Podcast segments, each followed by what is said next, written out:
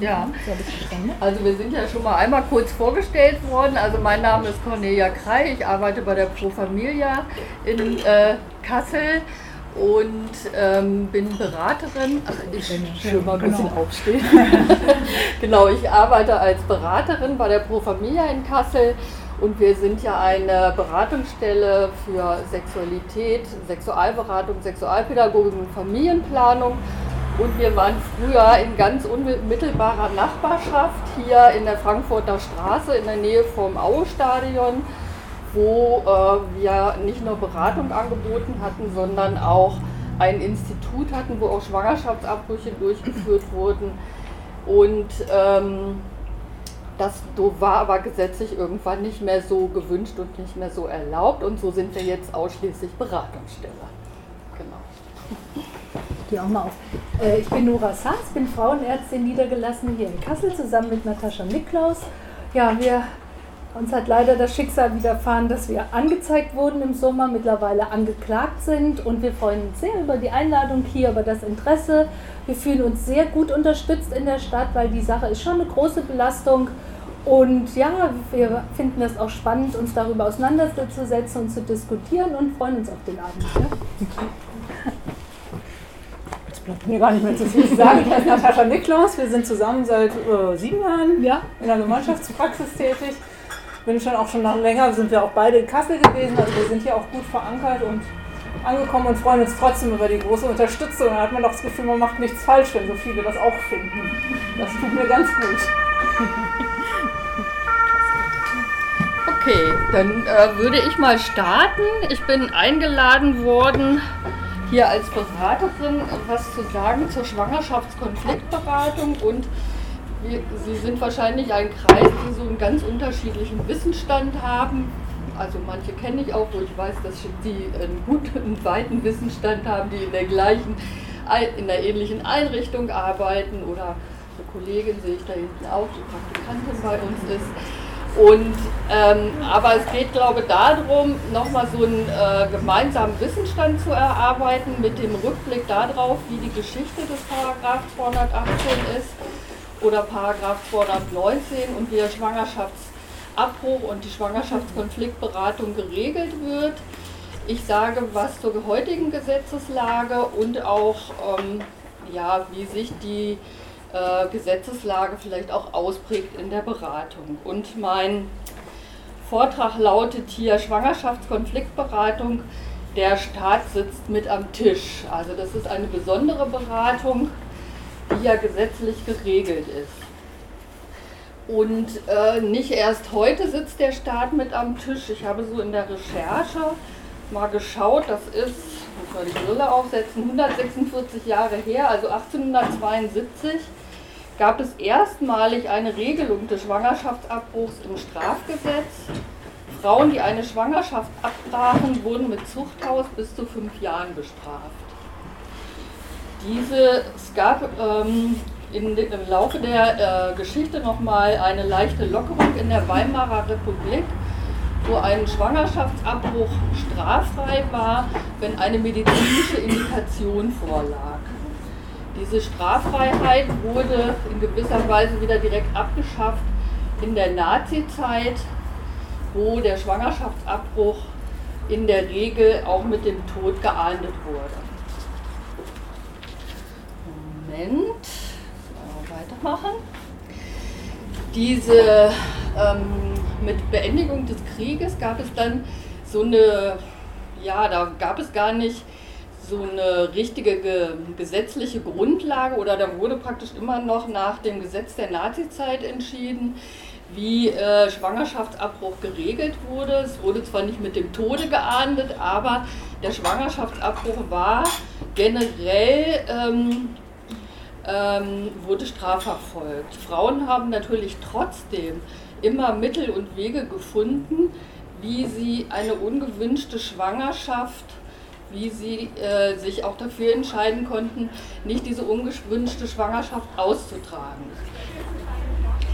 Ähm, es gibt einen äh, ganz äh, beeindruckenden Film, vielleicht haben Sie den auch schon gesehen, das ist der Lange Arm der Kaiserin Der wurde in Österreich gedreht und wenn Sie da mal irgendwie recherchieren wollen im Internet, also den finde ich wirklich beeindruckend. Da haben Frauen, also Zeitzeuginnen berichtet, wie sie diese damalige Zeit empfunden haben, wie sie in ihrem Frauenrecht eingeschränkt wurden. Also äh, in der Zwischenzeit hat sich natürlich auch äh, eine Frauenbewegung aktiviert. 1971 gab es eine starke Frauenbewegung, die sich dafür eingesetzt hat, dass Frauen straffrei einen Schwangerschaftsabbruch auch in Deutschland durchführen können. Ähm, da gab es einen Sternartikel, wo sich 370 Frauen bekannt haben, wir haben abgetreten. Diese Art der Öffentlichkeitsarbeit haben auch die Ärztinnen äh, nochmal aufgegriffen. Das war, glaube ich, in der Taz, mhm. meine ich, wo Frauenärztinnen sich vorgestellt haben, wir machen Schwangerschaftsabbrüche. Also damals war der Schwangerschaftsabbruch oder die Schwangerschaftsberatung ein stark umkämpftes Feld. Und besondererweise gab es erst 1968, wurde erst das Recht auf Familienplanung international zum Menschenrecht erklärt. Ich finde, das ist schon eine ganz schöne äh, Zeit, also bis praktisch äh, dieses Recht überhaupt anerkannt wurde.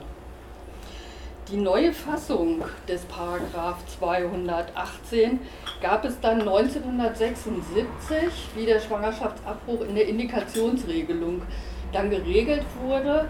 Das kennen vielleicht manche hier aus, der, ähm, aus dem Publikum noch. Es gab eine Indikationsregelung, Frauen konnten straffrei einen Schwangerschaftsabbruch durchführen lassen bei einer medizinischen Indikation, bei einer eugenischen Indikation bei einer kriminologischen Indikation und es gab eine Notlagenindikation. Und die Notlagenindikation war die, wenn eine Frau aus persönlichen Gründen sich nicht vorstellen konnte, ein Kind auszutragen. Diese Notlagenindikation und auch die anderen Indikationen mussten eben immer von einer Frauenärztin oder von einem Frauenarzt gestellt werden. Und so war es natürlich auch so, dass die ähm, Frauen natürlich absolut davon abhängig waren, wie die Haltung der Frauenärztin oder des Frauenarztes war, ob der ihre Notlage eigentlich anerkannt hat, weil der Arzt musste das entscheiden, ob sie jetzt eine Notlage hat oder nicht und nicht die Frau hat entschieden, dass sie diese Notlage hat. Das war schon nochmal eine besondere Einschränkung des Selbstbestimmungsrechts. In Ostdeutschland war man schon mal so ein bisschen weiter. 1972 wurde da die Einführung, äh, gab, wurde da die Fristenregelung eingeführt. Das heißt, der Schwangerschaftsabbruch war bis zur 12. Schwangerschaftswoche straffrei. Dieses, ähm, diese Rechtsgrundlage ähm, aus der DDR wurde mit der Wiedervereinigung aufgegriffen, als praktisch der Paragraph 218, 219 neu gestaltet wurde. Da wurde praktisch der, äh, die Schwangeren und Familien, äh, Quatsch, die Regelung des Schwangerschaftsabbruches wurde im Schwangerenfamilienhilfeänderungsgesetz festgelegt. Dennoch ist es immer noch so, dass der Schwangerschaftsabbruch ähm, grundsätzlich als strafbar gilt.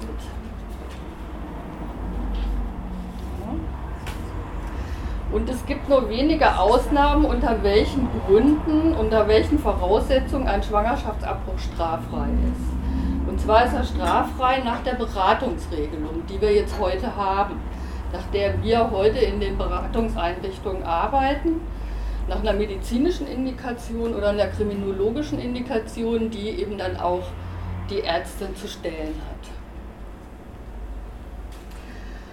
hat. Ähm, dieser äh, Bestand, dass der ähm, Schwangerschaftsabbruch straffrei ist, aber rechtswidrig, bedeutet äh, letztlich auch etwas für die Gesundheitsvorsorge oder Fürsorge, dass der Schwangerschaftsabbruch nicht von der Krankenkasse übernommen wird, sondern die Frau den Schwangerschaftsabbruch selber zahlen muss.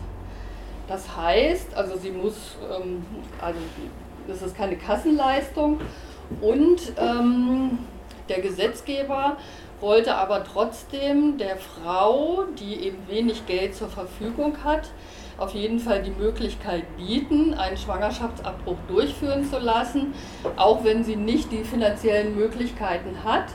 Und wo, so wurde die ähm, Kostenübernahme für Frauen mit geringem Einkommen übernommen.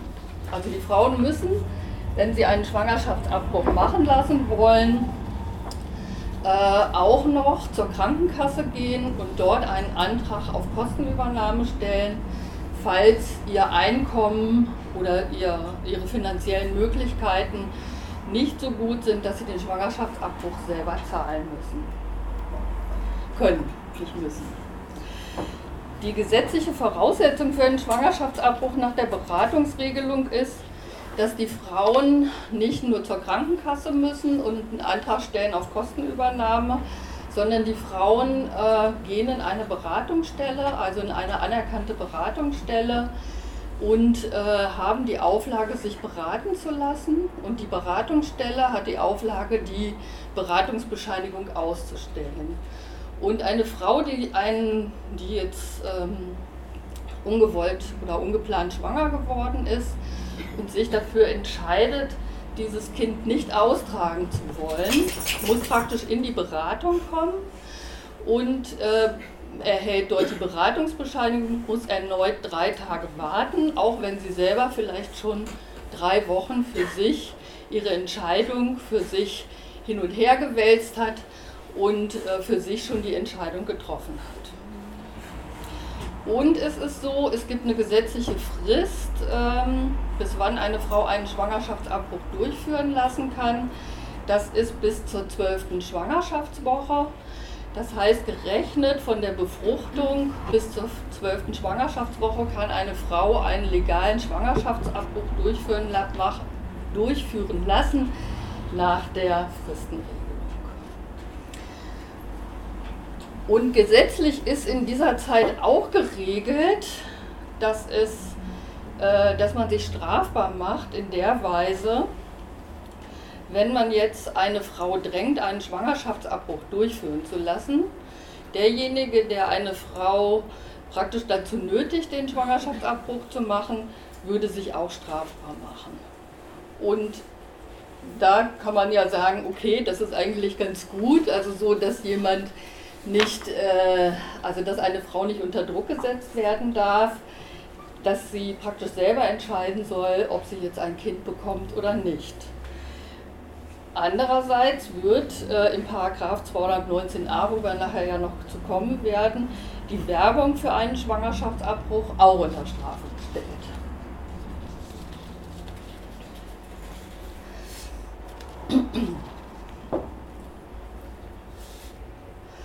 Genau, das hatte ich ja vorhin schon mal gesagt. Also der Schwangerschaftsabbruch ist ja im Schwangerschaftskonfliktgesetz geregelt. Und er, ähm, also wir haben da ziemlich viele Aufgaben, die wir praktisch äh, bewältigen müssen als Beraterinnen. Und zwar das Gesetz gibt uns vor, ähm, dass wir ungeborenes Leben in der Frühphase der Schwangerschaft ähm, ist nur zu schützen mit der Frau und nicht gegen sie. Das heißt, es ist ja eigentlich ein ganz guter Auftrag, wo man irgendwie denken kann, da kann man hinterstehen. Auf der anderen Seite heißt es, die Schwangerschaftskonfliktberatung dient dem Schutz des ungeborenen Lebens. Also das äh, steht ja praktisch im Widerspruch auch miteinander. Die Beratung ist vom Bemühen leiten zu lassen, die Frau zur Fortsetzung der Schwangerschaft zu ermuntern und Perspektiven für eine ähm, Perspektiven für ein Leben mit einem Kind zu eröffnen. Und die Beratung soll helfen, eine verantwortungsvolle und gewissenhafte Entscheidung zu treffen. Die Frau ist ergebnisoffen. Die Beratung ist ergebnisoffen zu führen und geht von der Verantwortung aus und geht von der Verantwortung der Frau aus. Also es ist so ein bisschen so ein Spagat. Also wenn Sie sich vorstellen, Sie kommen zu uns in die Beratung Sie sind vielleicht schon mal so ein bisschen aufgeregt und Sie sind ungeplant schwanger und denken, wissen nicht so viel über diese Gesetzeslage und äh, fragen sich, jetzt muss ich zur Beratung gehen, was kommt da wohl auf mich zu? Da ist die Beratung erstmal auch so ein bisschen mit Sorge besetzt. Ähm, werde ich jetzt überredet? Muss ich das Kind vielleicht doch bekommen? Wie werden die wohl auf mich reagieren? Und so ist immer äh, ja, für uns auch die Aufgabe der Frau, das zu ermöglichen, in dieser doch Zwangsberatung eine Atmosphäre zu schaffen, wo sie in ihrem Anliegen auch bedient wird. Das heißt, dass sie, wenn sie ganz klar entschieden ist, auch auf jeden Fall Informationen dazu bekommt, wie ein Schwangerschaftsabbruch durchgeführt werden kann, wo sie hingehen kann, welche finanzielle Unterstützung sie bekommt. Oder auch, dass die Frau, wenn sie eben in Konflikt ist, die Möglichkeit hat, dass wir eine Atmosphäre bieten, wo die Frau ihren Konflikt tatsächlich auch besprechen kann. Also dass sie nicht denkt, sie wird überredet, das Kind zu bekommen, sondern dass, das, dass die Beratung tatsächlich auch ergebnisoffen ist und dass wir verschiedene Möglichkeiten aufzuzeigen haben, was es so an finanziellen Hilfen gibt oder auch in die Zukunft zu schauen, wie kann vielleicht ein Leben mit einem Kind aussehen, was ich mir jetzt im Moment eigentlich jetzt nicht unbedingt gewünscht habe. Und diese Beratung bietet praktisch, also eine, äh, soll eigentlich eine Offenheit geben und wir haben das mal evaluiert, dass die Beratung im Prinzip nach der ersten Skepsis, die da ist, weil es ja eine Zwangsberatung ist, auch in der Regel ganz positiv aufgenommen wird. Und was bei uns ein Unterschied ist zu den Ärzten, wir dürfen ähm, praktisch über den Schwangerschaftsabbruch informieren und auch Informationsmaterial herausgeben. Und äh, dieses Informationsmaterial ist auch praktisch auf der Pro Familia-Seite abrufbar oder auch in den anderen Beratungsstellen, die Schwangerschaftskonfliktberatung anbieten, auch ähm, äh, äh, ist dort ausgelegt und kann dort eingesehen werden.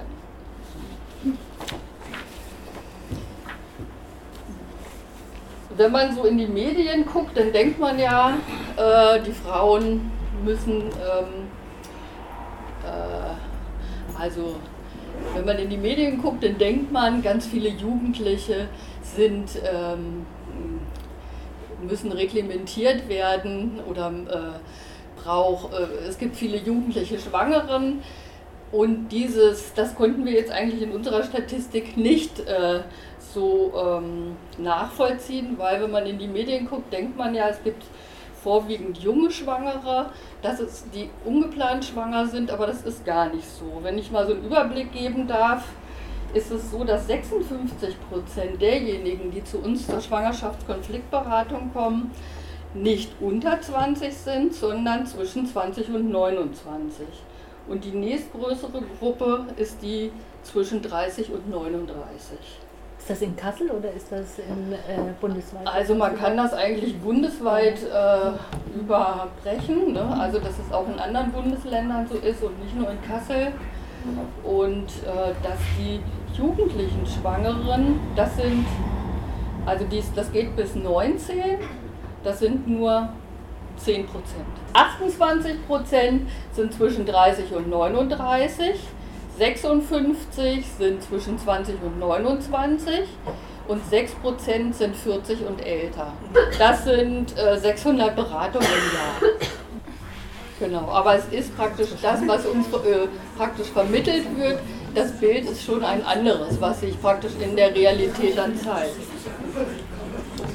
Und Frauen äh, führen ja einen Schwangerschaftsabbruch durch aus unterschiedlichen Gründen, sei es, weil äh, sie sich äh, finanziell nicht so gut versorgt sehen, weil äh, der Partner kein Kind möchte, weil sie in der Berufsausbildung sind, weil sie vielleicht sowieso kein Kind haben möchten, weil es vielleicht Gewalt in der Partnerschaft gibt, äh, weil die Familienplanung abgeschlossen ist, weil sie zu jung sind oder zu alt sind. Es gibt ganz vielfältige Gründe.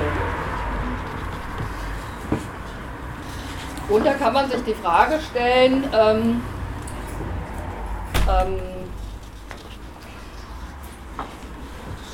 Genau, also muss man Frauen, äh, brauchen Frauen Beratung, die vorgeschrieben wird.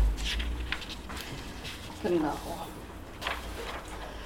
Und jetzt habe ich Ihnen ja einen kleinen Überblick gegeben, also wie Beratung aussieht und wie die, äh, wie die gesetzliche Grundlage ist, wovon wir ausgegangen sind in der Geschichte und will damit jetzt erstmal enden und an die Frau Sass und Frau Niklos weitergeben, die ja in einer aktuellen, besonders politischen, brenzligen Lage sind, wo sie viel Unterstützung brauchen.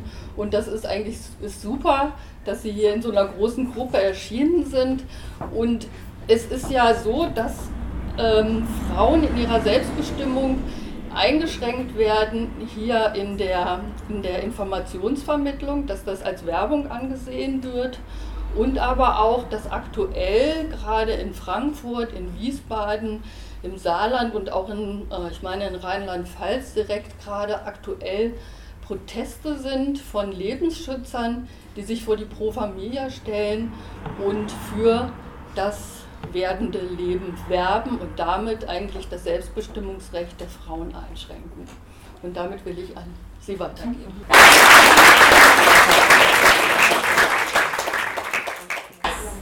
So, ich werde euch jetzt im Folgenden, jetzt kommen zwar so ein bisschen kürzere Blöcke noch, ähm, ich werde euch im Folgenden von Christina Hähnel und unserer Anzeige und den Aktivitäten um den 219a die sich gebildet haben, ähm, werde ich euch ein bisschen Überblick. Ja?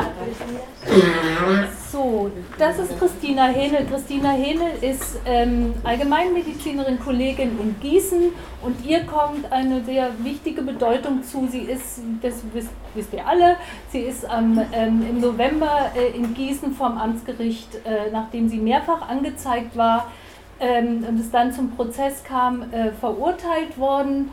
Äh, und die ähm, Begründung, ich muss mal gucken, wie es weitergeht. Moment, ich muss mal gerade wie es weitergeht. Ah, hier. Äh, die Verurteilung im Namen des Volkes ähm, ist ja zu 6000 Euro. Sie hat Revision, äh, hat sie zu 6000 Euro verurteilt worden. Sie hat Revision eingelegt aber diese Begründung, die ist, äh, das will ich euch mal äh, vorlesen, äh, also im Kern, das ist ja eine lange Ausführung, aber da will ich einen kleinen Abschnitt daraus vorlesen. Ähm, die Angeklagte handelt auch ihres Vorteils wegen. Es ist nämlich für jedermann erkennbar, dass die Angeklagte es auf ihrer Internetseite nicht bei einer reinen Information der einzelnen Möglichkeiten über den Schwangerschaftsabbruch belässt, Vielmehr ergibt sich daraus eindeutig, dass die Leistungen gegen ärztliches Honorar geleistet werden, nämlich entweder über die Krankenkassen oder durch Bezahlung, Barbezahlen, wobei das Bar, Bargeld direkt zum Termin mitzubringen ist. Das ist die klassische Form der Patientenakquise. Die Angeklagte hat durch das Anbieten der Leistungen im Internet auch einen klaren Wettbewerbsvorteil gegenüber den anderen Ärzten, die sich an das Werbeverbot halten. Die Angeklagte kann nämlich auf diese Weise Patientinnen schon im Vorfeld erreichen, während die übrigen Ärzte, die Schwangerschaftsabbrüche durchführen, erst im Rahmen des Beratungsgespräches bekannt gegeben werden.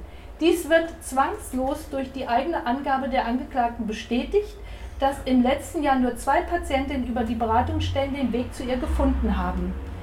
Ähm, das habe ich äh, live mitgehört. Ich bin da im November zum Prozess gefahren. Wir hatten da schon unsere Anzeige und mir hat es dann so ein bisschen die Sprache verschlagen, weil ja das Klima schon äh, oder die Anzeigen der äh, Abtreibungsgegner zu dem Zeitpunkt ja schon dafür gesorgt haben, dass keiner, nicht mehr viele Ärzte das überhaupt auf ihrer Website noch stehen haben. Äh, und dann wird das auch noch als Argument verwendet, dass man einen Wettbewerbsvorteil hätte, wenn man dies tut das war so ein bisschen perfide Argumentation. Wir hatten uns in ähm, Gießen getroffen, im Hotelzimmer abends, da sind wir fünf Frauen und hatten dieses Transparent vorbereitet, was dann am nächsten Tag auch da äh, vor dem Amtsgericht dann ähm, zum, zum Einsatz kam. Äh, das war so, dass es ja dann auch eine Kundgebung gab äh, äh und ähm, der, die Öffentlichkeit hatte doch schon Augenmerk äh, zu diesem Prozess und dafür hat natürlich Christina Händel auch gesorgt. Äh, und es ging auch danach im Grunde weiter. Ich will jetzt noch mal einen Schritt zurück, warum ich dorthin gefahren bin und warum wir da auch äh, Anteil genommen haben, liegt daran, dass wir selber eine Anzeige bekommen haben und das möchte ich euch erstmal im Überblick zeigen. Ähm, uns erreichte Ende Juli, ähm, äh, Ende Juli ist die erste Anzeige erstattet worden, die uns äh, im August erreichte. Und ich möchte euch nur mal zeigen, wie sowas aussieht. Das haben wir natürlich erst nach Akteneinsicht gesehen. Ich möchte dazu noch sagen, dass wir natürlich vom 218 wussten, vielleicht auch noch, dass es ein 219a gibt, aber der hat uns in der Arbeit nicht besonders beschäftigt. Ja? Also ich musste dann auch erstmal, oder wir mussten uns erstmal den Gesetzestext nochmal anschauen, als wir die Anzeige dann im August in der Hand hielten. Und ich will euch nur mal zeigen, ähm, wie so eine Anzeigeerstattung läuft. Das ist also, äh, das ist die Anzeige, die erste, die uns erreicht hat. Wir sind dreimal insgesamt angezeigt worden und das wird gebündelt, ist gebündelt worden. Und diese Anzeige ist eine sogenannte ähm, Internet, also E-Mail-Anzeige, die äh, ja ohne viel Mühe einfach erstattet werden kann, aber doch so viel Probleme erzeugt und von einem jungen Mann aus Kleve, der Jan Lukas Hendricks heißt.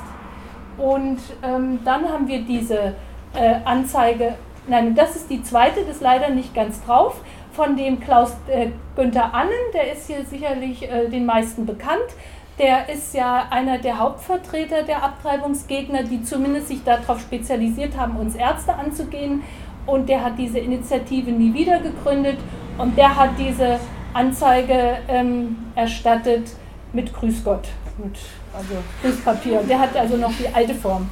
Ja? Und ähm, worum geht's? Worum geht's in dem 219a? Der Gesetzestext ist so allen bekannt oder soll ich den noch mal einmal hier nur mal zusammenfassen? Es geht also darum, ähm, Werbung, das ist im Strafgesetzbuch, wenn man da mal schaut, wenn man da angezeigt ist und vor allen Dingen jetzt auch angeklagt ist, was nochmal doch eine ziemliche Belastung ist, dann fühlt man sich in einer ganz komischen Gesellschaft, weil in diesem Abschnitt von 210 bis 225 oder was, Mord, Totschlag, da sind ja nur alles da, diese Größenordnungen. Dazwischen ist eben auch der Schwangerschaftsabbruch und eben auch, weswegen wir angeklagt sind, ja, die Werbung für den Schwangerschaftsabbruch.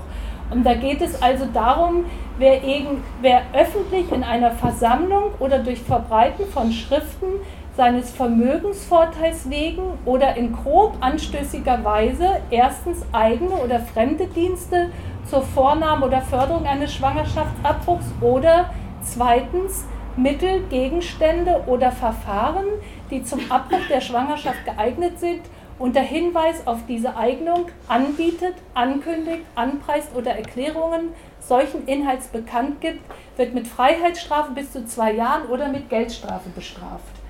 Ähm, ja, wir haben diese Anzeige ja gekriegt, auch mit dieser Begründung. Und der Grund, warum das ist, das ist leider nicht gut zu lesen, aber das habe ich jetzt technisch nicht anders hingekriegt. Das ist auf unserer Website äh, hat der ein oder andere sich vielleicht auch schon angeschaut, nachdem bekannt war, dass wir angezeigt sind.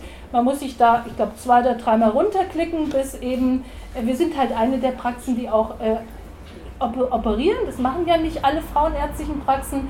Dann kommt man auf die Kategorie ambulante Operation, wo wir erklären, äh, dass wir in der nahegelegenen Tagesklinik Abbrüche, äh, also Operationen durchführen und dann sind zwölf Operationen, folgende Eingriffe sind ambulant möglich. Da ist auch Kinderwunschbehandlung dabei, wo wir auch in unserer Praxis sowieso darauf spezialisiert sind. Und das letzte ist halt ähm, Schwangerschaftsabbrüche, das steht mir gar nicht mehr da, das kann ich euch alles erzählen, operativ und äh, medikamentös mit Mephygine, weil wir beides machen. Ja? Und ähm, das ist interessant, also wir haben dann von vornherein gesagt, nee, das ist ähm, keine Werbung, wir setzen uns dazu wehr, wir schließen uns Christina Hähnel an. Und wir hatten uns zu dem Zeitpunkt auch schon damit beschäftigt und ähm, auch dann gesehen, dass die Abtreibungsgegner das seit Jahren machen, äh, dass sie einfach ähm, diesen Paragraphen irgendwann äh, um 2006 herum oder 2002 haben sie das das erste Mal gemacht haben Sie gemerkt, es ist ein Hebel, wo man ansetzen kann. Sie können die Gesetzgebung jetzt momentan nicht abschaffen, weil sie eigentlich ja für ein generelles Verbot von Schwangerschaftsabbrüchen sind. Aber da können sie dazu führen, indem sie einzelne Ärzte anzeigen, läuft es dann so wie bei uns, es kommt die Anzeige, dann kriegt man vom Staatsanwalt die Möglichkeit geboten, wenn man es von der Website löscht, wird das Verfahren eingestellt. Und das ist das, was bundesweit ein großer Teil unserer Kolleginnen schon gemacht hat, sodass man heute kaum noch, kaum noch eine Website findet, auf der angegeben ist, die Information gegeben ist, dass diese Praxis Schwangerschaftsabbrüche durchführt.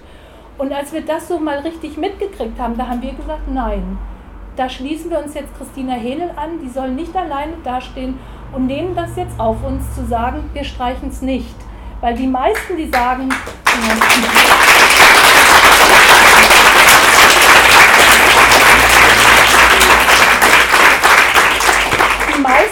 Rat haben wir auch hier in Kassel schon gekriegt von unseren Kolleginnen. Die Arbeit können sie ja machen. Hauptsache, sie haben ihre Ruhe und Hauptsache, sie kriegen keinen Ärger.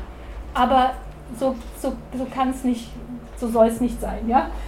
Ähm, was ich jetzt spannend fand ist, und es gibt viele Themen, über die man diskutieren kann, aber was ich sehr spannend fand, ist, dass wir im Grunde Teil sind und auch, auch hier die Versammlung letztendlich wie eine Bewegung entstanden ist. Und Christina Hähnel hat da eine enorme Schubkraft gehabt und hat in kurzer Zeit eigentlich wie so ein Flächenfeuer für Bewegung gesorgt. Und äh, sie ähm, hat ja jetzt gerade auch eine Auszeichnung in Berlin gekriegt, äh, Clara Zetkin-Preis, was nochmal eine Aufwertung auch ist. Äh, und sie hat ja eine kluge Sache gestartet. Sie hat eine Petition gestartet, gestartet mit Change.org und hat ja in kurzer Zeit 150.000 äh, Unterschriften ähm, äh, mit dafür gesorgt, dass die gesammelt wurden und die wurden dann in Berlin nach dem Prozess, nach der Verurteilung übergeben da ist Christina Hähne in der Mitte. Und ähm, das war sehr, das hat für viel Öffentlichkeit gesorgt war vielleicht auch ein Punkt, wo ihr es mitgekriegt habt das erste Mal. Oder auch, hier sitzen vielleicht auch einige, die da auch mit unterschrieben haben. Ähm, warum wird eine Bewegung oder warum wird eine Aktivität zu einer Bewegung und wann? Das finde ich was total Spannendes nochmal gesagt. Und ich kann nur sagen, es gibt ganz wichtige Menschen. Einer ist Christina Hähnel und ihre Persönlichkeit, wie sie Netzwerk betreibt. Und das ist Kerstin Artus und das ist, meine ich, eine ganz, ganz zentrale Frau bei den momentanen Aktivitäten und Vernetzung, die stattfindet. Es gibt eine Website, die hat einen sperrigen Namen, die heißt www.solidaritätfürchristinahähnel.de aber die pflegt sie, sie ist Journalistin und sie engagiert sich sehr, sehr mit, mit, mit, mit Herzblut und sie pflegt diese Website. Man kann draufgehen, man kriegt ständig aktuelle Informationen und die ist auch auf einem sehr guten Niveau geführt. Sie hat in, in Gießen die Kundgebung geleitet, sie vernetzt die Leute untereinander und mittlerweile sind eine Menge Organisationen äh, äh eigentlich, die sich da irgendwo beteiligen und was tun. Und das ist die Website von ihr, ne? das ist so nochmal ähm, und dann gab es auch Aktivitäten. Die eine, das habt ihr schon angesprochen, ist, ich habe es leider jetzt auch technisch nur so ein bisschen drauf. Ich habe mich nämlich etwas später zu entschlossen, weil ich lieber Bilder präsentiere. Ähm, das hattest du ja angesprochen, diese legendäre im Stern-Aktion. Wir haben abgetrieben von 1971. Mhm. Ja, von 1971. Da ist hier eine Anlehnung in der Taz äh, äh, äh, gewesen. Im November, ein paar Tage vor dem Prozess von der Christina Henel da haben sich Kolleginnen und Kollegen öffentlich dazu bekannt, dass sie Schwangerschaftsabbrüche machen, einfach um Christina Hähne nicht alleine dastehen zu lassen und ihr den Rücken zu stärken. Ergebnis war, es hatte ja was Spektakuläres, die eine oder andere von euch hat oder hat vielleicht diese Seite auch gesehen. Ähm, in der Folge sind von diesen Kolleginnen äh, sind ein ganzer Teil angezeigt worden. Auch nach dem 219a, obwohl, muss ich jetzt dazu sagen, was er vielleicht, wenn man nochmal die Seite zurückgeht, äh, allein, na, man kann es leider nicht optisch sehen, aber da ist auch ein größerer Teil schon in Pension. Die arbeiten gar nicht mehr, die haben gar keine Website mehr, die sind immer mal trotzdem angezeigt worden, weil sie da ja werben dafür und weil das nicht erlaubt ist. Und jetzt gab es dann nochmal eine Anspielung drauf, wo wir beiden auch mit dann dabei sind. Äh, wir wurden angezeigt. Und Anzeigen haben, sind auch wieder bundesweit jetzt einfach erfolgt. Äh, auch hier in Kassel noch eine Kollegin, die sich im November bei der Aktion, zwar nicht mit Foto drauf war, auch eine pensionierte Kollegin, aber so noch was mit unterschrieben hatte, die hat jetzt auch sowas am Hacken. Und da sind die Staatsanwälte allerdings sehr unterschiedlich. In Niedersachsen zum Beispiel haben die wesentlich mehr Profil. Da äh, ist es zum Beispiel so, da kommt eine Anzeige gegen eine Kollegin in Nordheim und der, der Staatsanwalt sagt, nö, das fällt unter Meinungsfreiheit, das hat nichts mit 219a zu tun, wird abgewiesen. Ja, dann hakt er nochmal nach. Und also es gibt so, es gibt immer ein bisschen Spielraum. Und hier in Kassel ist er ein bisschen anders aufgestellt, da muss man dann eben durch. Und dann äh, ist diese Bewegung jetzt breit gefächert und das ist auch gut. Ähm, da sind, ich zeige jetzt nochmal noch mal ein paar Bilder, dann komme ich auch schon langsam zum Ende. Ähm, da hängen jetzt verschiedene Themen mit dran. Uns geht es ja, also in unserem Engagement geht es uns hauptsächlich darum, dass der 219a abgeschafft oder so umgeändert wird, dass wir weiter Frauen in Notlagen helfen können und, äh, und da nicht beeinträchtigt sind. Ähm, was darüber hinaus jetzt an Bewegung kommt zum Selbstbestimmungsrecht der Frau, zu Themen, die da dranhängen, äh, da ist eine Menge in Gang. Und das Wichtige ist aber, dass der politische Weg beschritten wird, denn der juristische, der ist sehr, sehr mühevoll und qualvoll und muss ja letztendlich mal bis zum Bundesverfassungsgericht gehen. Anders geht es nicht. Aber das ist ein langer Weg. Und wir hoffen, dass die Lösung da stattfinden wird. Und ihr habt ja vielleicht die Beratung auch verfolgt. Die ist allerdings auch sehr dick. Ich habe die ein oder andere hier gesehen, diese Beratung im Bundestag. Ja, ist jemand sie angeschaut hier? Da hat halt auch die AfD geredet und die CDU und da sind auch die Lebensschützer mit ihrem Konzept schon auch sehr vertreten. Und äh, da muss man gucken, ob es da eine Mehrheit geben wird, auch jetzt durch die Große Koalition, vor allen Dingen wie die SPD sich verhalten wird. Es gibt Anträge, das wird beraten im Moment in den Gremien und da kann es durchaus noch eine Entscheidung geben, dass der 219a abgeschafft oder wie die FDP eben vorgeschlagen hat, zumindest geändert wird. Ähm, die, die, die Abtreibungsgegner nennen sich auch gerne ja, Lebensschützer, man sagt ja eher selbsternannte Lebensschützer und mit den Begriffen, wenn man über dieses ganze Thema redet, ist auch ein bisschen Sensibilität notwendig. Die Christina Hinn hat gesagt, eigentlich sind wir Lebensschützer. Das sind keine Lebensschützer, sondern wir schützen Leben von Frauen, die in Notlagen sind. Und das ist auch mal gar nicht schlecht, ein bisschen mit Begriffen darüber nachzudenken und sich damit zu befassen. Und das, ähm, das Engagement der Lebensschützer ist nicht so ohne. Ich möchte euch eine Sache zeigen.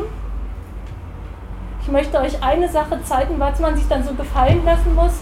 Tötungsspezialistin für ungeborene Kinder Nora Saas aus Kassel präsentiert sich mächtig stolz in dem Kasseler Wochenblatt Extratipp nach dem Motto, jetzt kommt da so ein Zitat, hey, schau mal her, ich gehöre auch zu denen, die Kinder vor der Geburt töten und sich jetzt dafür einsetzen, dass man das in Zukunft straffrei bewerben darf. Die haben andere Kollegen schon noch wesentlich mehr angegriffen. Dann gab es auch Anzeigen wegen Beleidigung und Rufmord und so weiter. Aber das ist ganz, ganz schwer, weil wir in Deutschland zum Glück, zum Glück das Recht auf Meinungsfreiheit haben. Und es ist eben ein hohes Gut. Insgesamt ist es es ist erfreulich, was sich an Bewegung und, und Diskussion auch hier zum Beispiel ergibt, aber insgesamt ist es natürlich schon deprimierend und ich liebe dieses Bild. Das ist entstanden bei einer ähm, Erkenntnis, was der Protest des fucking Shit ist entstanden auf einer auch also äh, äh, Demonstration zu dem Thema in Polen. Und damit möchte ich aufhören und freue mich auf die Diskussion.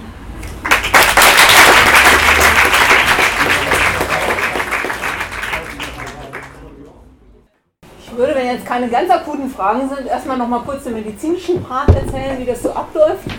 Ähm, damit also ein bisschen mehr eine Vorstellung haben, wie das so ist bei ungewollt Schwangeren.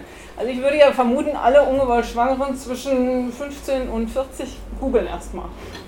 Wenn Sie googeln, was Sie zu tun haben, oder wenn ihr googelt, was ihr zu tun habt, ähm, kommt ihr nicht sehr weit im Internet. Und das ist das Problem. Das muss man sich wirklich klar machen. Dieses Gesetz 219a ist Anfang der 90er Jahre nochmal mitverhandelt worden und auch bewusst so entschieden worden, dass es so bestehen bleibt. Aber Anfang der 90er Jahre gab es auch noch kein Internet. Nicht für jeden zugänglich. Muss man sich wirklich richtig klar machen. Also wenn eine ungewollt schwanger ist und das googelt, kommt sie eben mit den Informationen im Internet nicht besonders weit. Wenn sie Glück hat, landet sie bei Pro Familia auf einer Seite, wo schon immerhin so ein bisschen der Weg vorgegeben ist. Aber wenn sie bei ihrer eigenen Frauenärztin guckt, was sie zu tun hat, wird sie da nicht, äh, nicht fündig werden. Der Weg ist dann also so, dass man sich entweder an die Frauenärztin oder den Frauenarzt wendet oder zu einer Beratungsstelle geht. Das sind beides mögliche Wege und auf beiden Wegen kommen Frauen zu uns. Ähm, in der Beratungsstelle wird man dann informiert über die Gesetzeslage, weiß das schon mit der Beratungsbescheinigung und der Kostenübernahme. Dann ist aber immer noch sinnvoll, es ist nicht zwingend, aber es ist aus meiner Sicht total sinnvoll, dann sich auch nochmal frauenärztlich untersuchen zu lassen. Da geht es um mh, hm, drei Dinge ungefähr. Also man muss erstmal die Schwangerschaft feststellen und auch nach dem Schwangerschaftsalter gucken. Ganz wichtig, also dass man einfach bestätigt wird ärztlicherseits, okay, noch mitten in der Frist, gar kein Problem. Dann finde ich, ist es wichtig, die Blutgruppe zu bestimmen. Aus gynäkologischer Sicht, geburtshilflicher Sicht ist das ja immer unser A und O. Und als letztes, was ich ja auch wichtig finde, ist zu überlegen und zu äh, rauszufinden, wo die Verhütungspanne liegt und wie man in Zukunft verhüten will. Man kann auch einfach mit der Beratungsbescheinigung zu einer Tagesklinik gehen und da den Abbruch bekommen. Das kann aber dann an verschiedenen Stellen schief gehen. Mit der Blutgruppe kriegt man vielleicht unnötigerweise eine Antikörpergabe. Oder es wird erst in Narkose ein Ultraschall gemacht und dann wird festgestellt, ist schon zu weit. Dann ist die Narkose umsonst, dann macht kein Mensch mehr den Abbruch in Deutschland, weil wir uns ja dann strafbar machen würden. Also dann muss man einen ganz anderen Weg gehen, wenn es dann noch nötig ist. Oder, und es kann auch immer noch schief gehen, dass man dann einen Ultraschall macht in Narkose und sieht, mh, hm, schwanger ist sie wahrscheinlich, aber es ist nicht in der Gebärmutterhöhle, es ist eine Eileiterschwangerschaft. Und dann geht es um eine ganz andere Operation oder man macht einen Ultraschall und stellt fest, ja, schwanger ist sie, aber das Kind lebt nicht mehr, dann ist der Weg auch ein anderer, dann ist es ja eine Fehlgeburt. Ist zwar erstmal die gleiche Operation, aber trotzdem muss man das eigentlich vorher anders besprechen. Deswegen finde ich es extrem wichtig, dass man sich schon traut, auch wenn es eine, eine peinliche Situation ist, sich an eine Frauenärztin oder Frauenarzt zu wenden. Und deswegen ist ja auch unser Anliegen, dass wir auf unserer Website schon sagen, eigentlich deutlich machen, wir gehen mit diesem Thema professionell und unterstützend um. Wir machen jetzt niemanden irgendwie das Leben schwer oder werden schon gar nicht beraten oder drängen, in die Richtung eine Schwangerschaft auszutragen. Aber auch unsere Aufgabe ist, unterstützend tätig zu werden. Und wenn wir unsere Patientin länger kennen, ist es manchmal sogar leichter. Wenn man eine Frau schon länger kennt, dann weiß man viel mehr über die Situation und dann kann man eher mal beraten oder auch sagen, ich kenne sie so, ich stelle mir das so vor. Es ist für uns eigentlich leichter als für die Beratungsstellen manchmal. Aber die Beratungsbescheinigung brauchen sie trotzdem. Gut, also wenn das dann alles geklärt ist, ist dann auch immer die Frage, ne, soll es medikamentös oder operativ sein? Das kann man auch gut in der Praxis klären. Und dann wird eben ein Termin in der Tagesklinik vereinbart, wo dann der Abbruch durchgeführt werden kann. Das ist formal, medizinisch eine 5-Minuten-Sache. Es ist kein wahnsinnig aufwendiger, schwieriger Eingriff. Es ist wirklich schnell und einfach, jedenfalls in den frühen Wochen. In den späteren Wochen, also bis man darf ja bis zur zwölften Woche noch Konzeption, das ist so nach der normalen medizinischen Zählung bis zur 14. Woche, ähm, darf man eine Abtreibung durchführen und in den späteren Wochen ist es schon anspruchsvoller. Aber in den frühen Wochen ist es wirklich äh, ganz einfach und schnell gemacht auf rein technischer Ebene. Es ist auch formal, also es ist der gleiche Eingriff, wie wenn ich eine Ausschabung mache bei einer Fehlgeburt. Und trotzdem ist unsere Anliegen eben, wir sind Frauenärztin, wir haben das gelernt, wir machen das seit vielen Jahren ganz oft. Also wir haben einfach das Know-how, wir wissen, wie es geht und wir finden es in unserer Verantwortung, dass wir dieses Know-how eben auch den Frauen anbieten, auch in, in einer solchen Situation. Und unser Anliegen mit der Website ist ganz bestimmt nicht damit Geld zu verdienen. Davon sind wir immer als Ärztin echt, also ich kenne kaum eine Ärztin, die unter dem Aspekt, wie verdiene ich möglichst viel Geld arbeitet, die kenne ich einfach nicht ähm, sondern es ist natürlich so, dass ärztliche Leistungen werden in Deutschland honoriert. Man kann jetzt überschreiten, ob das viel Geld ist oder wenig Geld, aber im Grunde ist es genauso viel Geld, wie ich für einen operativen Eingriff ähnlicher Schwierigkeit von der Krankenkasse bekomme. Also es ist jetzt nicht übermäßig viel Geld. Aber, und das muss man sich auch klar machen, die Juristen denken anders. Also die denken anders als ich. Die finden das tatsächlich Werbung zum eigenen Vermögensvorteil, wenn ich nur sage, dass ich das mache und wenn ich da nicht mehr Geld kriege als für einen vergleichbaren Eingriff, sehen die trotzdem Vermögensvorteil. Kann man, muss man so hinnehmen, dass das so geregelt ist im Gesetz. Grob anstößig kann unsere Erwerbung nun wirklich niemand finden.